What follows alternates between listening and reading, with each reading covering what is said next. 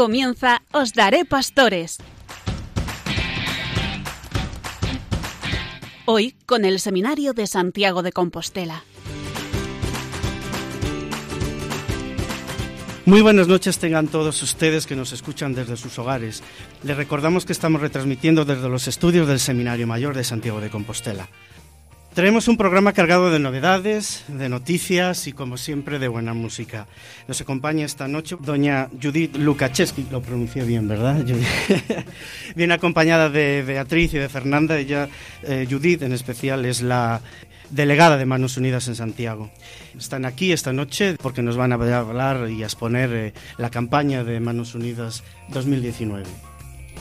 Pues sí, es así. Manos Unidas cumple este año 60 años, así que estamos eh, de celebración, por un lado, porque para nosotros es un orgullo poder seguir trabajando, por otro lado nos gustaría que ya no tuviera sentido nuestro trabajo. Muy bien. Eh, hoy también nos acompaña el rector del Seminario Mayor de Santiago de Compostela, don Carlos Álvarez Varela. Buenas noches. Buenas noches, qué alegría. Muchas bueno, gracias. pues el señor rector nos va a traer el momento formativo. Bárbaro. La buena música viene de la mano de, de Mateo. Buenas noches, Mateo. ¿Qué tal, Fernando? Traes Hoy no viene música. Pablo, pero hay sorpresa. Sí, bien. Ernesto nos trae su eh, espacio abierto, ¿no? Sí, Con señor. las noticias, todo, bueno, la varieté. Buenas noches, muchas gracias. También eh, está Javier, que nos tiene acostumbrado siempre a traer en los jueves la voz del Papa, pero este jueves es un poco especial. Buenas noches, Fernando. Buenas noches. Después explicamos entonces. Vale, perfecto. También saludamos a Carlos, que me va a ayudar aquí un poquito con la entrevista a nuestras invitadas. Claro que sí, Hola, buenas Carlos. noches, buenas noches. Bueno, y en cabina, como siempre, nuestro técnico de sonido, Carlos. Buenas noches para ti y les habla un servidor, Fernando Ramos. Bueno, pues ya hecho ya los saludos pertinentes, saludados también a ustedes que están escuchando en sus casas, pues damos comienzo ya a una nueva edición del programa Os Daré Pastores. Y como decía hace unos instantes, nos acompañan, eh, bueno, voy a decir, tres representantes de, de Manos Unidas aquí en Santiago. Judith, Beatriz y Fernanda. Como os decía, buenas noches. Gracias sobre todo y agradeceros por que estáis aquí esta noche con nosotros. Buenas noches. Y bueno, pues sin más rodeos yo, ante todo quería felicitaros porque estáis de bueno, Manos Unidas está de cumpleaños, 60 años ya, de bueno, pues de muchos trabajos, de experiencias. Muy general, ¿qué es Manos Unidas? Manos Unidas, a ver, la definición, Manos Unidas es una organización no, guber- no gubernamental de la Iglesia Católica en España, de voluntarios, también es asociación de laicos, que trabaja para el desarrollo, para la promoción y la ayuda de las personas en los países en vías de desarrollo. Esa es- ese es nuestro trabajo. Eh, ¿en qué, qué- ¿Cuál es nuestra visión? Pues eh, el Evangelio, obviamente, la doctrina de la Iglesia y el estar pensando en aquellas personas, en todos esos seres humanos cuyos, cu- cuya dignidad se ve mermada a causa misma del ser humano. Bien. Eh, eh, ojeando, bueno, pues el- la, eh, toda esta programación que nos has traído, Judith, toda la campaña de este año, pues he encontrado eh, eh, una, bueno, un texto, un título bastante bonito que, bueno, que puede resumir el trabajo de Manos Unidas en estos años. Eh, 60 años de trabajo por la dignidad de las personas. Y bueno, este año creo que un poco más enfocado pues a la mujer, ¿no? El lema, la mujer del siglo XXI. ¿Por qué este lema? A ver, eh, el lema de este año en realidad es creemos en la igualdad y en la dignidad de las personas, en todas, tanto hombres como mujeres. ¿Qué pasa? Al estar pensando en esa dignidad y los derechos humanos que deberían garantizar que, que la dignidad y, y la igualdad de todos, pues vemos que un 70% de la población pobre del planeta son mujeres. Se dice que la pobreza tiene rostro de mujer. Es, es Por eso es que como subtítulo y como encabezado principal de nuestra campaña está la mujer del siglo XXI que no tiene ni voz, ni es independiente, ni, ni goza de esa seguridad que, eh, bueno, en nuestra sociedad, de nuestro lado, eh, creemos ver. Si a cualquiera de nosotros nos pregunta, ¿cómo es la mujer hoy en día? ¿Cómo, ¿Cómo crees? ¿Cómo te imaginas o cómo ves a la mujer hoy? Pues la mujer de hoy no es como un tercio de la mujer del mundo, la mujer pobre, la mujer que no tiene garantizados sus derechos, que no tiene eh, el derecho mínimo, el derecho a la alimentación, el derecho a la educación, por lo tanto, eh, no puede acceder a ningún, eh, a ningún proyecto de vida, no puede potenciar su naturaleza, no puede promoverse y no puede mm, acompañar a su familia en esa promoción como ser humano.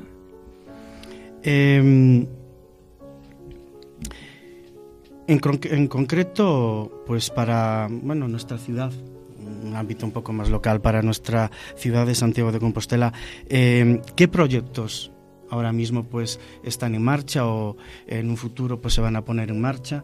Creo que alguna de vosotras, sí. bueno, pues, Beatriz. Tenemos tres proyectos, uno en el sur de Mauritania, otro en la India y el otro en Honduras, es decir, un proyecto en cada continente. Cada continente. Y si te parece, pues hablamos un poquito Perfecto. de cada uno de ellos. Por supuesto. Fernanda, ¿quieres tú hablar del de Mauritania?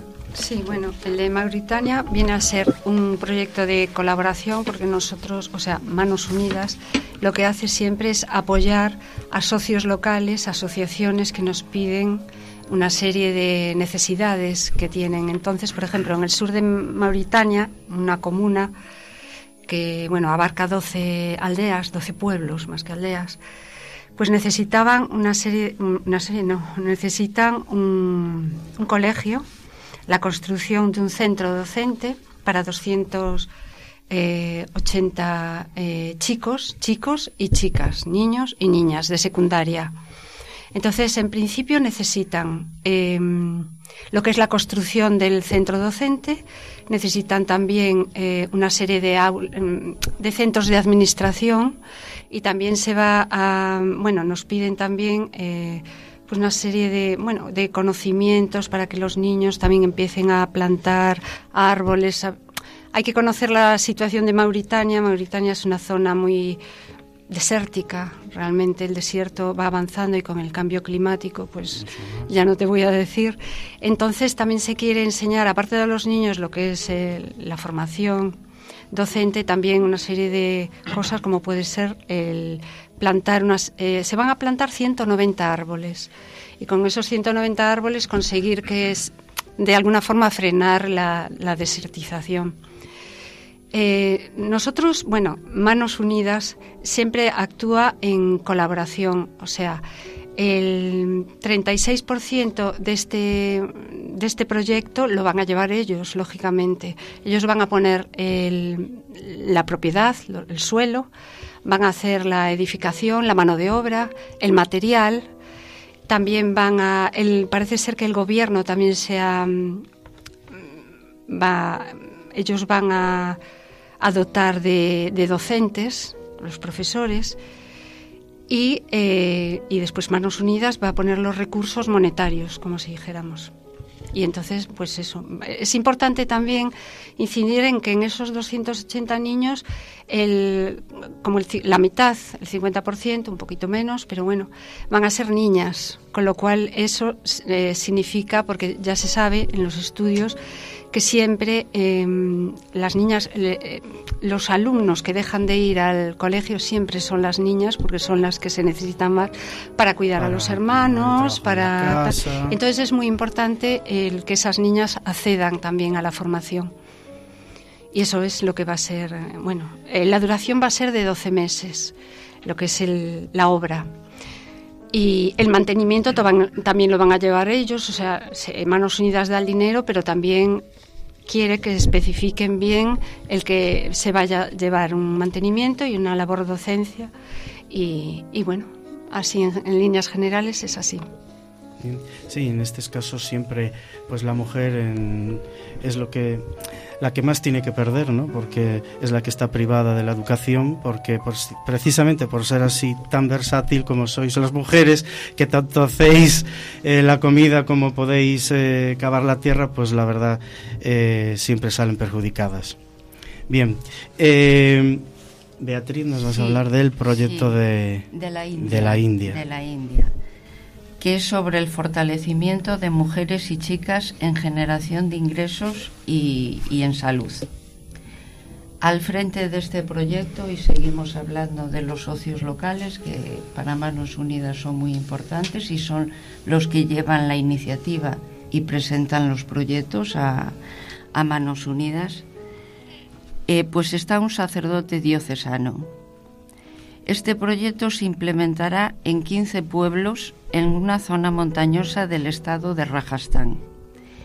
Y las beneficiarias serán mujeres y chicas adolescentes de castas bajas. Sabemos que la sociedad india se estructura en, en castas. La mayoría de estas chicas y mujeres son analfabetas, con lo cual pues su voz ni se oye, ni se escucha, ni interesa a nadie. Otro problema que hay con estas chicas es que hay eh, muchos casos de matrimonios tempranos, lo que lleva a que las niñas pues no sigan continuando la escolarización, ¿no? Eh, y que tampoco asistan a la escuela. Prevalece también en la India la costumbre de la dote, que es muy cara para las familias. Y eso trae como consecuencia que la mayoría de padres prefiere tener a niños, no a niñas, con lo cual es otro factor de discriminación hacia la, hacia la mujer. Con este proyecto y para mejorar la calidad de vida de, de estas mujeres, pues lo que se harán serán talleres sobre la igualdad de derechos de las mujeres y actividades de generación de ingresos a través de cursos de cultura, de costura, perdón, de confección de curtidos, de jabón y detergente. También se formarán grupos de autoayuda donde aprenderán a gestionar ahorros y a pedir créditos para crear microempresas. Se darán cursos sobre el manejo de animales y cultivo de pastos. Y también para paliar el deficiente acceso a la, sanidad se desarrollará un programa de salud en conexión con el ayuntamiento para conseguir accesibilidad a los centros de salud y muy importante, se formarán 15 matronas. Porque también hay que decir que hay una mortalidad bastante alta de mujeres en partos. Eh, Manos Unidas apoyará todo esto en los salarios del personal y en las capacitaciones. Y el socio local contribuirá en este proyecto con el 15%, eh, cubriendo los gastos de locales y alquiler de materiales para los cursos. Este proyecto tendrá una duración de tres años y beneficiará a 450 mujeres y a 150 chicas adolescentes. Vale. Luego el otro proyecto que hay, que es en el, la otra parte del mundo, por decirlo así, en América, es en, en Honduras, concretamente en Santa Elena, en el Departamento de La Paz. Aquí el socio local es el Centro Hondureño de Promoción para el Desarrollo Comunitario. Y es decir, las personas directamente beneficiarias de este proyecto son familias campesinas indígenas que se encuentran interesadas en desarrollar procesos productivos de agricultura ecológica. Eh, este centro hondureño de, de, promoción pues solicitó en su día a Manos Unidas apoyo para ampliar el número de fincas indígenas en nueve aldeas, porque ya están funcionando algunas. Es decir, sería continuar un proceso que se inició hace ya dos años. Actualmente se encuentran en funcionamiento 27 fincas y mediante esta intervención se quiere llegar a 37. Cada finca eh, lo que pretende es contribuir a solventar los problemas de inseguridad alimentaria, es decir, garantizarle la alimentación a estas familias y que ellas sean autosuficientes. No, al mismo tiempo también se va a fortalecer el trabajo que se lleva a cabo en las 27 fincas que ya están funcionando, mediante el mantenimiento del sistema de riego, la mejora de los cercos de alambre y la implementación de algunos tanques de almacenamiento de agua.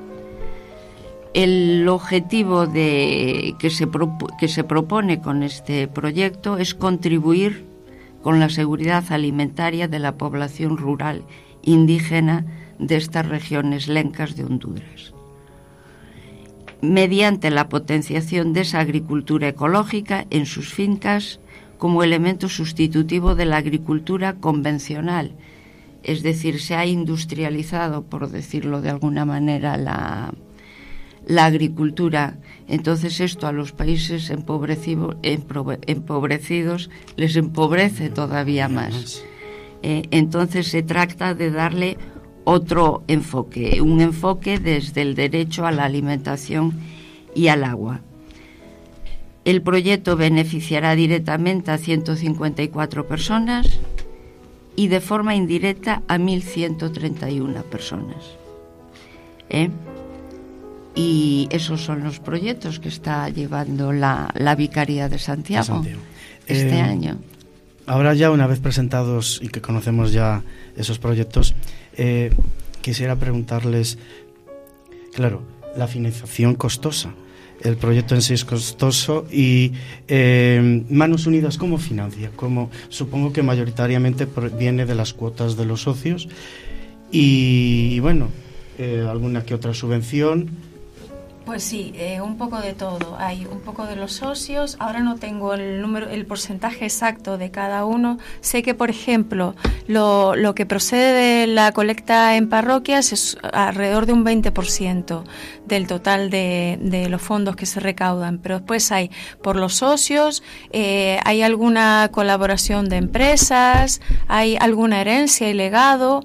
Em, que están en aumento, o sea, la gente no solo eh, es caritativa durante la vida, sino que además tiene un gesto en el más, desde el más allá, decimos, ¿no? Eh, hay que tener en cuenta eso y estamos muy agradecidos porque esto va, en aumento. Eso, eso eh, deja ver un poco la confianza que tienen las personas que durante toda su vida igual fueron socios y confían ese, esa, su, su, lo que tienen o lo que, lo que dejan, pues lo dejan para manos unidas. Eh, básicamente es así. Pero creo que lo, principal, además del financiar los proyectos, lo fundamental de Manos Unidas es el voluntariado, ¿eh? sin desmerecer, por supuesto, que hace falta el dinero, pero los voluntarios, porque Manos Unidas trabaja con voluntarios, 5.000 y algo de voluntarios que trabajan, como, como nosotras, eh, que trabajan porque realmente quieren una transformación, un cambio en el mundo. Desde aquí pues, un saludo a todos, a todos esos voluntarios que eh, gratuitamente dejan eh, minutos de su tiempo para colaborar con estas buenas y horas. bueno, minutos y horas y, y, a lo mejor días. Sí. Bueno, eh, Carlos, creo que tú también tienes aquí unas preguntitas para nuestras invitadas de esta noche. Exactamente. Bueno, ante todo, buenas noches a las tres invitadas. Buenas y, noches. Y también felicidades por ese 60 aniversario de, Manos Unidas, que siempre es una alegría, ese trabajo continuo y, que nunca desfallece. Bien, antes se han hablado de proyectos eh, en Santiago, ¿no? pero yo ahora, mm, cualquiera de las tres, eh, he visto que hay otros proyectos en general por el mundo, tanto de educación, de salud, de desarrollo y también de la mujer. No sé si más o menos van por el mismo camino o son otros proyectos distintos? Eh, a ver, todos los proyectos de Manos Unidas son proyectos para el desarrollo. Entonces, abarcan unos ámbitos específicos que son es los que nombraste, sanitario, de educación, de promoción social, de promoción de la mujer y educativos. Eh, todos están eh, interconectados. No se da un solo, ah, si bien hay un, un, objetivo concreto en cada uno de los proyectos, todos están entrelazados. Eh, por ejemplo, ahora se añade el tema del agua y el medio ambiente, ¿no?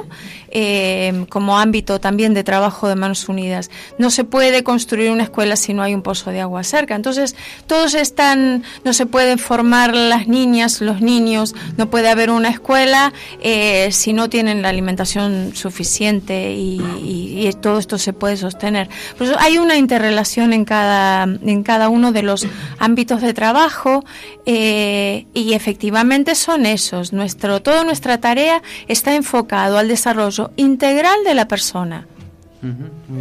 De hecho, eh, bueno, supongo que en todos los países, en todos los continentes, no sé si funciona mejor, va más lento, no sé si cómo se puede. Eh, a ver, eso cada, cada, cada país, o mejor dicho, cada continente tiene sus particularidades. Eh, por ejemplo, el cambio climático, afecta, si bien afecta a todas las partes del mundo, incluso a nosotros, ¿no?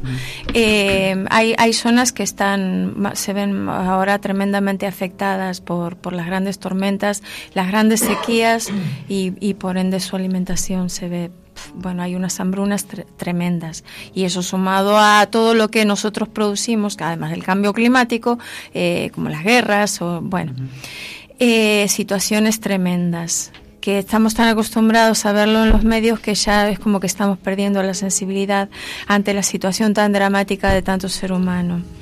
Eh, hay una población que me gustaría destacar, que es la, de la mujer, la población femenina en la India. Si vemos el cartel, quien tenga un cartel a mano o haya visto uno de los carteles, eh, la mujer del siglo XXI, se ve una mujer en primer plano, una mujer india, eh, esta mujer, bueno, es mm, como anecdótico que uno de los primeros proyectos que financia Manos Unidas fue en la India, esto hace 60 años.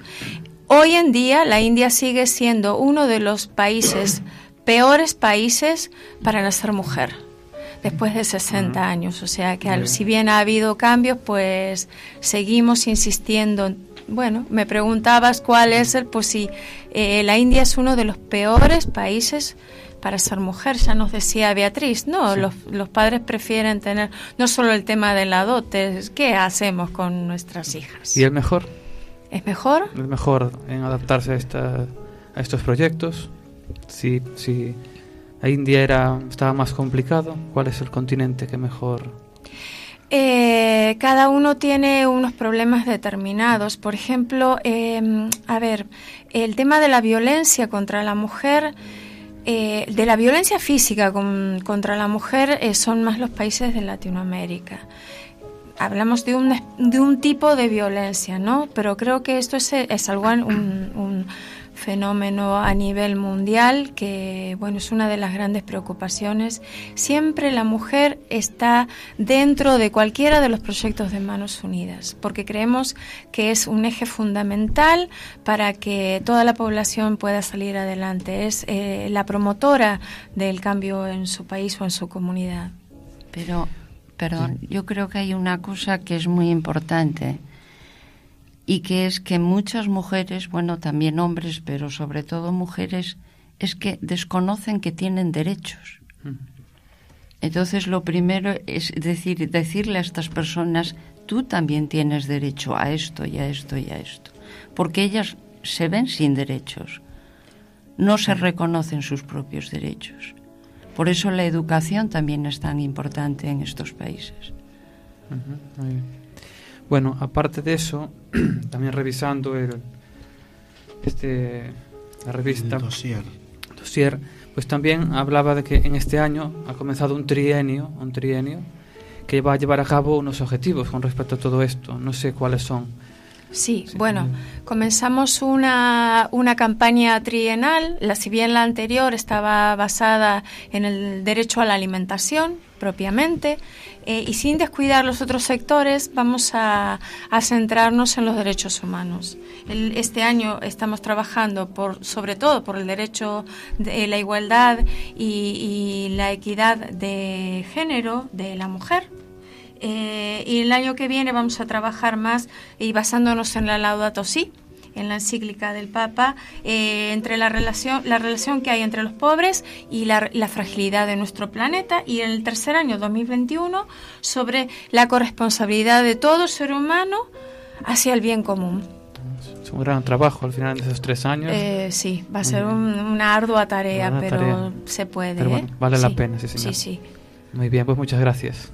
Pues gracias a vosotros. A vosotros. Gracias a vosotros. Pues, Ernesto, ¿tú quieres hacer una preguntita? Yo, como todos los años, un clásico. Siempre el, el que ustedes recuerden ¿no? a, a nuestros oyentes la vinculación de Manos Unidas con la Iglesia.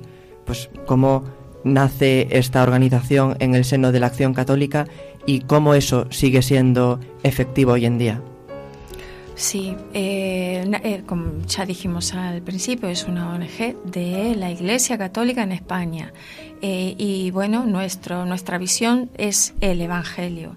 Nuestra visión son las enseñanzas de nuestro Señor y la doctrina de la Iglesia, todo lo que la Iglesia nos enseña, nos ha transmitido.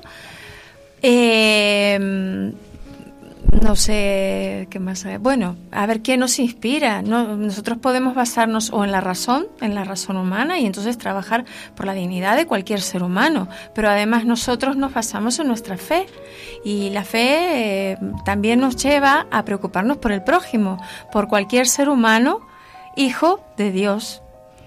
Nosotros trabajamos mucho también, siempre basándonos en la doctrina social de la Iglesia. Es algo que de vez en cuando en Manos Unidas nos vienen a preparar tal, y bueno, eso es- también es muy importante, tener todas las distintas exhortaciones encíclicas de los anteriores papas que son muy interesantes también para tener en cuenta. ¿eh? Es que la vocación de servicio viene de ahí, nace Sí. ahí, ¿no? Precisamente en las enseñanzas de Jesús en el Evangelio. Muchas gracias. Claro que sí. Bueno, pues esperamos que eh, nuestros oyentes, pues como hacen falta tantos voluntarios, digan, nada, pues voy a comprometerme con Manos Unidas y ayudar en todo lo que pueda. ¿Qué te... Imaginaros, uno de, pues un oyente, eh, Sí, sí. pues quiero ir, ¿a dónde se tienen que dirigir? Por ejemplo, aquí en nuestra ciudad de Santiago. Necesitamos. Aquí en Santiago, la, la delegación está en, la, en San Pedro de Mesonso, número 26 bis, primero B. Eh, y si no, pueden consultar la página web de Manos Unidas, www.manosunidas.org, y ahí puede acceder a cualquiera de las delegaciones y ver eh, cuál es la más próxima eh, en la que puede sumar y arrimar el hombro y, y unir las Claro manos sí. también. A ver si desde aquí, os daré pastores, pues despertamos este voluntariado. Pues Ojalá yo sí. que, que llevo poco más de un año en Manos Unidas, sí hago un llamamiento y le digo a todo el mundo que es una labor muy gratificante. Animo a todo el mundo a que... Pues eso, que anímense. Eh, bueno, pues el tiempo nos apremia, tenemos que eh, dar ya por terminada esta entrevista. Estamos eh, desde todo el equipo encantados de que eh, ustedes pues eh, nos vengan aquí a explicar eh, todo el proyecto de Manos Unidas para el 2019. Es todo un placer. Eh, bueno, pues esperamos vernos pronto. Sí, que no pase un año. que no la pase un campaña año. dura todo el año, sí. Y bueno, pues nada, muchas gracias, Gracias y a- que a tengan todos lo- los tres pues una, una feliz semana. Muchas, Muchas gracias. gracias. gracias.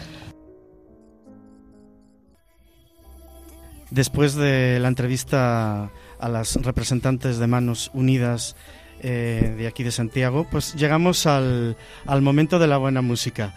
Buenas noches, Mateo. ¿Qué tal, Fernando? Eh, hay sorpresa, ¿no? Musical. Hay sorpresa como... Pablo no puede estar, No, pero creo que vienes acompañado. Pues vengo acompañado porque como Pablo no pudo estar, me ha enviado, me ha enviado un invitado que, que incluso se ha encargado de buscar la canción y, y nos va a hacer él la reflexión. Es, es nuestro compañero del seminario Eduardo, que es diácono, fue el director del coro durante muchos años en el seminario, pues gran amante de la música y nos va a poner pues un temazo que, que va a dejar a todos los radioyentes boquiabiertos. ¿Qué Buenas tal, noches, Eduardo. Muy buenas noches El a equipo todos. colaborador del seminario te saluda Muy buenas noches a todos. Estoy encantado de estar con vosotros. y nosotros eh, pues También. encantadísimos de que puedas estar aquí compartiendo en Os Daré Pastores. Muy bien. Pues adelante música.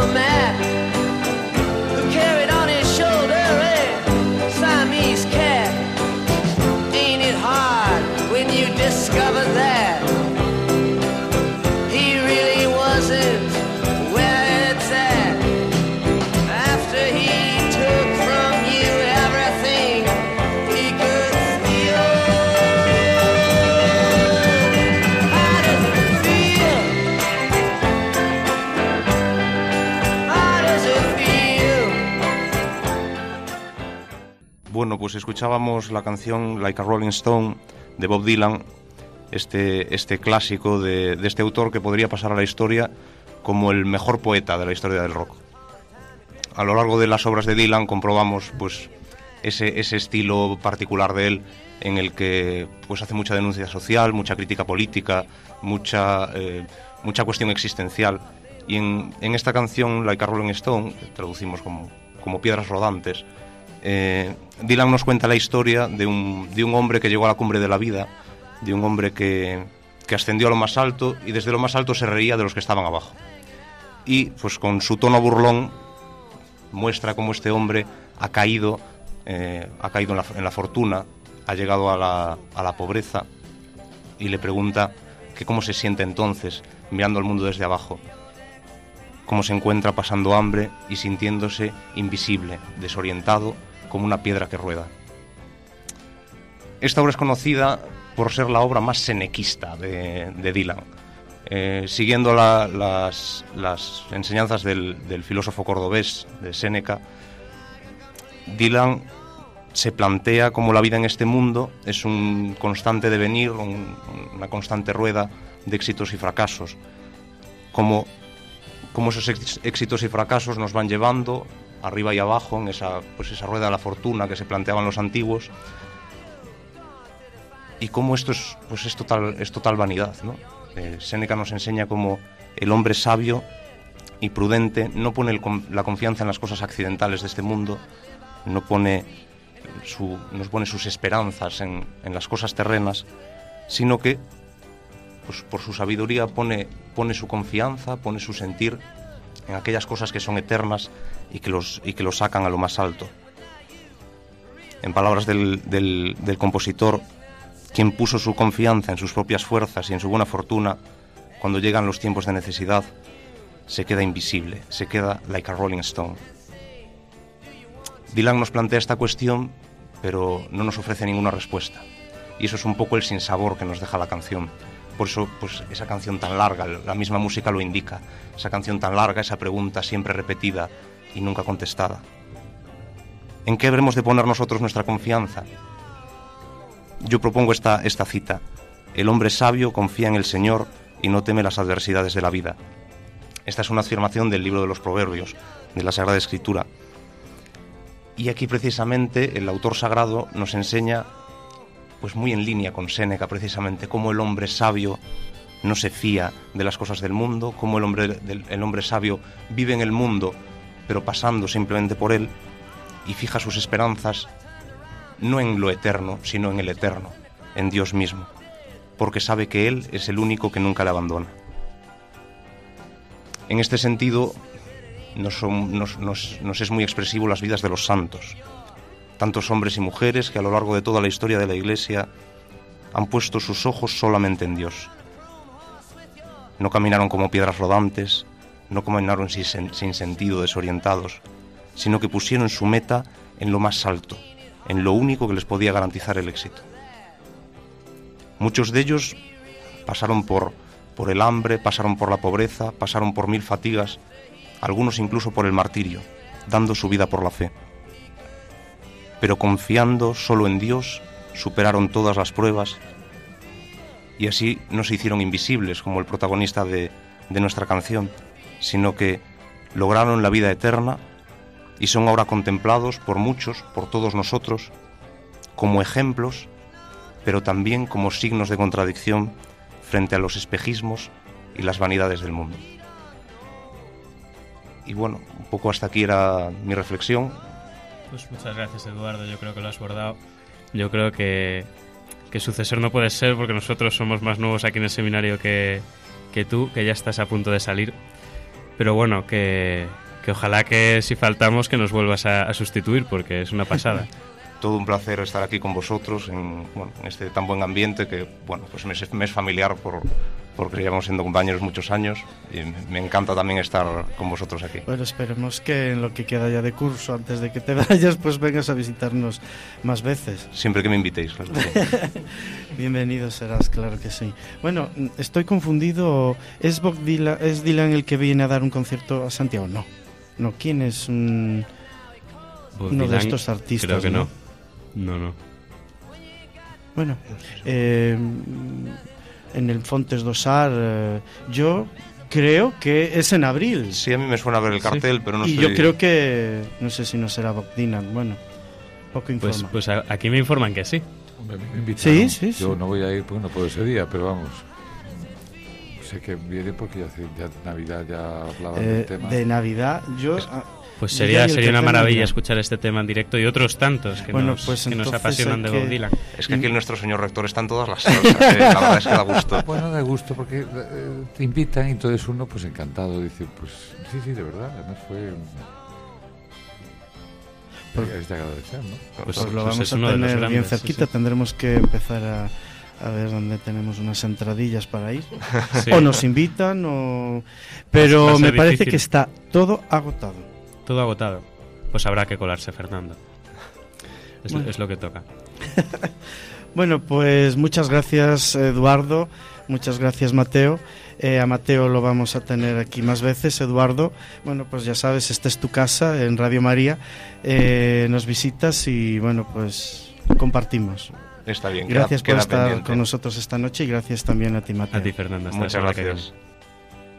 Después de este momento musical que nos trae siempre Mateo y Pablo no está, pero venía acompañado del señor diácono Eduardo, eh, de traernos esta buena música y siempre con ese toque espiritual, pues pasamos a la siguiente sección y es la sección del momento formativo que nos trae el rector del Seminario Mayor de Santiago de Compostela, de esta casa, don Carlos Álvarez Varela. Buenas noches, don Carlos. Gracias Buenas por noches, estar aquí en Nos Daré Pastores, en Radio María. Encantados de tenerle aquí y bueno, pues es todo el tiempo suyo. Nos acerca eh, ese momento formativo. Muchas gracias, yo encantado de estar siempre con vosotros. Bueno, pues eh, continuando la línea de lo que estamos hablando en este momento del, del programa, ¿no? que es el- sobre la formación, lo que nos dice la, la Iglesia, eh, cómo debemos cómo debemos seguir las orientaciones que nos dan la, Iglesia para la formación es algo que eh, es vertebral en, todo lo que tenemos que tener muy claro y es que la dimensión espiritual es eh, el eje transversal que da razón a todo lo demás. Esto yo creo que no podemos perderlo nunca de vista, porque si no pierde la esencia del por qué estamos aquí y por quién estamos aquí y el para qué estamos aquí, evidentemente. ¿no? Entonces, no perder esta, esta es lo que realmente da sentido en, en- la vida en general, pero me limito ahora a lo que es nuestra vida en el seminario. Entonces, continuando en el capítulo 4 de, de la ratio, que habla de la formación inicial y de la formación permanente. Entonces, ¿a qué se refiere? ¿Por qué hace eh, esta reflexión y por qué nos hace que reflexionemos a su vez nosotros? Porque, eh, fíjense, la formación inicial, que son los contenidos eh, formativos que preparan a los seminaristas para la vida presbiteral. Es decir, es fundamental que la Iglesia lo tiene ya claro, pero que lo tengan claro los que os estáis formando, los que se puedan formar algún día. Es decir, tener claro que los contenidos formativos de la Iglesia, ¿cuáles son? No son discutibles, sino que son los que tiene la Iglesia en este momento a los que tenemos nosotros que adecuarnos. ¿no? ¿Todo ello para qué? Bueno, pues todo ello, este tiempo de formación inicial para eh, formar un corazón sacerdotal, que es lo que nos pide la ratio. Tener un corazón sacerdotal no se improvisa. El corazón sacerdotal se va haciendo todos los días, que es lo que intenta, bueno, la ratio decirnos, es decir, cómo este corazón sacerdotal se va a ir forjando en el tiempo de oración, en todo aquello que es el desarrollo del día, de la Santa Misa, de los tiempos de eh, delante del sagrario, etcétera, ¿no? Pero también en el estudio, que es fundamental, también en la pastoral, es decir, hay una comunicación en todo lo que decía antes, ¿no? que es para ir creando ese, ese corazón sacerdotal. Nuestra vida apostólica será lo que sea en mi vida de oración. Mi vida de estudio será lo que sea mi vida de oración. A mi vida de oración llevaré lo que es mi vida de estudio, mi vida de apostolado, mi, mi forma, todo, todo, ¿no? Y después veremos, ¿no? Veremos también lo que es esa formación permanente que es imprescindible en la vida y en el ejercicio de cada, de cada sacerdote. Es decir, cuál es la formación eh, permanente eh, y cómo esta formación permanente es fundamental en nuestra vida como sacerdotes. Entonces, bueno, pues eh, el próximo programa, si Dios quiere, pues ya eh, entraremos un poco en lo que es esta formación inicial, cuáles son sus etapas, que es muy interesante, ¿no? Por lo que nos va a ir diciendo que de estudios, en fin, de configuración, de síntesis, de aquello que nos hace que en este tiempo propedéutico que se llama, ¿no? En qué hay que incidir, en fin. Bueno, pues que con el tiempo que es un regalo de Dios y la suerte de poder estar aquí en, la, en Radio María, pues lo iremos eh, concretando. Muchas gracias. Gracias, señor rector. Eh, encantados de que esté aquí. Otro jueves más en Nos Daré Pastores. Eh, hasta el próximo programa. Tenga una feliz semana. Muchas gracias. Igualmente a vosotros y que Dios os bendiga. Gracias. Después de el momento formativo que nos ha traído el rector de esta casa del Seminario Mayor de Santiago de Compostela, pues pasamos a la sección de la voz del Papa, bueno, que nos trae siempre Javier, pero que hoy no es voz del Papa porque hoy había un encargo personal. Muy buenas noches, Fernando. Buenas noches. Efectivamente, como decíamos al principio, hoy había sorpresa. Y es que lo prometido es deuda. Y si os acordáis, si no os lo recuerdo ahora, el último programa que dábamos en que hoy pues iba a hacer un poco resumen breve de algún texto de la JMJ de Panamá, que hace unos días, semanas, que terminaba. Y bueno, pues así es. A ver si os gusta entonces. Seguro que sí, Javier. Pues cuando quieras, Empezamos. Para resumir un poco lo que fue la JMJ de Panamá del mes pasado, quisiera centrarme en dos momentos concretos. Por un lado, una celebración penitencial en un centro de cumplimiento de menores y por otra parte, la misa de clausura de la JMJ. En su visita al centro penitenciario de menores, el Santo Padre reflexionó sobre el Evangelio proclamado y afirmaba que también hoy Jesús recibe a los pecadores y come con ellos, y todos nosotros somos pecadores. Jesús no tiene miedo de acercarse a aquellos que por un sinfín de razones carga- cargaban sobre sus espaldas con el odio social o porque habían cometido algún error en sus vidas. Mientras Cristo hacía eso, la gente que lo rodeaba se limitaba a criticar o murmurar su modo de actuar. Jesús pone en juego su reputación e invita a crear un horizonte capaz de hacer nueva la vida. Así se pone de manifiesto que Dios concede nuevas oportunidades. Hoy en día puede pasar lo mismo. Hay gente que pone rótulos a otras personas y etiquetas que, con- que congelan y estigmatizan. Son los chismosos, que lo único que hacen es dividir creando un muro invisible que margina. En cambio, todo el Evangelio está marcado por una mirada que nace del corazón de Dios, y Él, Dios, nunca echa a nadie. Cierto, comiendo con publicanos y pecadores, Jesús rompe la lógica, la lógica que separa, que excluye, que aísla y que divide. El Papa Francisco continuaba diciendo que también existe otra murmuración, más difícil de detectar, y que se repite dentro de uno mismo. No vas a poder, no vas a poder. Esto es como la polilla que taladra los sueños. Es el cuchicheo interior que aparece en quien habiendo llorado su pecado, cree que no puede cambiar.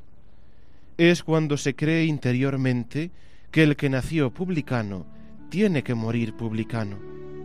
Por eso el Papa Francisco nos invitaba a quedarnos con la mirada de Jesús, que nos invita a mirar adelante y transitar caminos de superación. Y por otra parte, en la misa de clausura de la JMJ, el Papa también centraba su homilía en el Evangelio del domingo, donde se presentaba el comienzo de la misión pública de Jesús. Él revela el ahora de Dios que sale a nuestro encuentro para llevar la buena noticia a los pobres, la liberación a los cautivos, la vista a los ciegos y la libertad a los oprimidos. Hoy se, se ha cumplido esta escritura. Pero no todos los que escucharon a Jesús se sintieron invitados o convocados. También a nosotros nos puede pasar lo mismo. No siempre creemos que Dios pueda ser tan concreto y cotidiano, y preferimos a veces un Dios a distancia, porque un Dios cotidiano y cercano nos invita a trabajar y embarrar nuestras manos. Incluso a los jóvenes, decía el Papa, les puede ocurrir esto mismo. Pero no, la Iglesia no quiere un futuro de laboratorio, no. Los jóvenes no son el futuro, son el presente, el ahora de Dios. Pues que a ejemplo de la Virgen María podamos decir sí a Dios, el hágase de su voluntad, para que el Espíritu Santo nos regale un nuevo Pentecostés. Gracias Javier por esta información que nos traes. Gracias Te emplazamos ti, al próximo programa siempre. que sí será la voz del Papa. Sí, con las catequesis sobre la misa. Buenas noches. Gracias. Bueno, y la última sección de la noche, Nos Daré Pastores, nos la trae Ernesto con su espacio abierto. Buenas noches, Ernesto. Buenas noches, Fernando. Muchas gracias. Encantado de estar aquí como siempre una noche más. Simplemente para completar el, cuadro de lo que nos hablaba antes Judith, Beatriz y, y Fernanda de la jornada de Manos Unidas, también, pues desde aquí queremos hacer eco de otras dos jornadas que ha celebrado la Iglesia en este mes de febrero. En primer lugar, la jornada de la vida consagrada, que tenía lugar el pasado día 2, fiesta de la presentación del Señor, y que trata de recordar cómo los consagrados y las consagradas son, al, modo de, Simeón y de Ana, protagonistas del, del Evangelio de ese día, la presencia del, del amor de Dios, como ellos están llamados a reconocer esa presencia de Dios manifestado y revelado en Jesucristo como luz para iluminar a los pueblos gentiles, hasta el punto de encontrar en él el sentido de su propia vida y exclamar, como decía Simeón en el Nundi Mitis, ahora Señor, según tu promesa, puedes dejar a tu siervo irse en paz. Y también, al modo de Ana, contar las maravillas del Señor a todos aquellos que aguardaban la liberación de Israel. ¿Quiénes son? ¿Quiénes pertenecen a la vida consagrada? Pues todos aquellos fieles cristianos que por medio de votos y de otros vínculos profesan los consejos evangélicos de castidad, pobreza y obediencia. Se vinculan más especialmente a la Iglesia dentro de un instituto y simplemente por hacer una mención histórica han tenido una importancia fundamental en la historia del mundo y particularmente en la historia de Europa, porque han sido consagrados los monjes benedictinos que dieron lugar a la conservación del gran legado cultural grecolatino. Han sido los frailes de vida mendicante los que han impulsado con, con, las religiosas de vida activa pues la educación, la formación de los jóvenes, la asistencia a los enfermos, en definitiva, tantas actividades que sin ellos no se podrían haber desarrollado. Por eso, como nos recuerdan los obispos al escoger el, lema de este año, la vida consagrada es signo de la presencia del amor de Dios. Cada consagrado, con su vida y con su testimonio, nos anuncia que Dios Padre es un Dios que ama con entrañas de misericordia. Su Hijo nos enseña el Padre nuestro y en esta oración expresa la relación que Dios tiene con cada uno de nosotros, que somos sus consagrados. Por tanto, tenemos que valorar esta riqueza de la vida consagrada dentro de la Iglesia y también, pues, orar a Dios para que nos mande muchas vocaciones. Y el otro eco es el de la Jornada Mundial del Enfermo, con el lema Gratis habéis recibido, dad gratis. Una jornada que en España tiene una doble vertiente. El pasado 11 de febrero, fiesta de Nuestra Señora de Lourdes, pues ese aspecto más conmemorativo, pero también en un futuro pues, no, no, muy lejano, eh, el 26 de mayo en Pascua, la Pascua del Enfermo. Y esta campaña, ¿qué nos quiere hacer ver? ¿Qué nos quiere presentar? Pues lo que pretende es reconocer el valor de la gratuidad en la entrega al cuidado de los enfermos, reconociendo lo recibido, lo que también pues de nuestros padres, de, de, nuestros abuelos, de nuestras personas mayores, lo que nosotros hemos recibido, también devolvérselo de alguna manera. Aquí es muy importante el voluntariado porque en España hay más de 18.500 voluntarios. Es necesario trabajar todavía más para atender a nuestros enfermos y a nuestros mayores, para que incluso en esos momentos difíciles de la vida puedan encontrar en nosotros los cristianos una mano que les ayude a vivir, pues en esa experiencia, la cruz de, de nuestro Señor. Desde ese lema, gratis habéis recibido, dad gratis. Muchas gracias y buenas noches. Gracias Ernesto por tu sección. Hasta el próximo programa. Hasta el próximo programa. feliz semana. Igualmente. Con la sección de Ernesto tenemos que poner fin al programa de hoy Os Daré Pastores. Gracias a todos los seminaristas colaboradores, Eduardo y Mateo, que nos traen la sección de la música. Gracias eh, también Ernesto. Gracias a Carlos, que nos ayudó con la entrevista a las invitadas de hoy. Gracias también, gracias también a Javier por su, su notebook del Papa, toda la información de la Jornada Mundial. Eh, gracias a las invitadas de esta noche, a Judith Lukacheski, ahora sí lo he pronunciado bien, la delegada de, de, Manos Unidas en Santiago, acompañada vino por Beatriz y por Fernanda. Gracias también a don Carlos Álvarez Varela, rector de esta casa del Seminario Mayor de Santiago de Compostela. Buenas noches, Buenas señor noches. rector. Gracias por estar aquí y hasta el próximo programa. Muchísimas gracias. Encantado. Gracias a todos ustedes eh, que nos escuchan desde sus casas, hospitales, centros de trabajo, comunidades religiosas y un largo etcétera. Ha sido todo un placer. Tengan todos una feliz semana y hasta el próximo programa. Nos despedimos con la oración a nuestra Madre Santísima. Dios te salve María, llena eres de gracia, el Señor es contigo. Bendita tú eres entre todas las mujeres y bendito, es el fruto de tu vientre Jesús. Santa María, Madre de Dios, ruega por nosotros pecadores, ahora y en la hora de nuestra muerte. Amén. Gloria al Padre, al Hijo y al Espíritu Santo, Como era en el principio, ahora y siempre, por los siglos de los siglos. Amén. Reina de los apóstoles, Ruega por nosotros.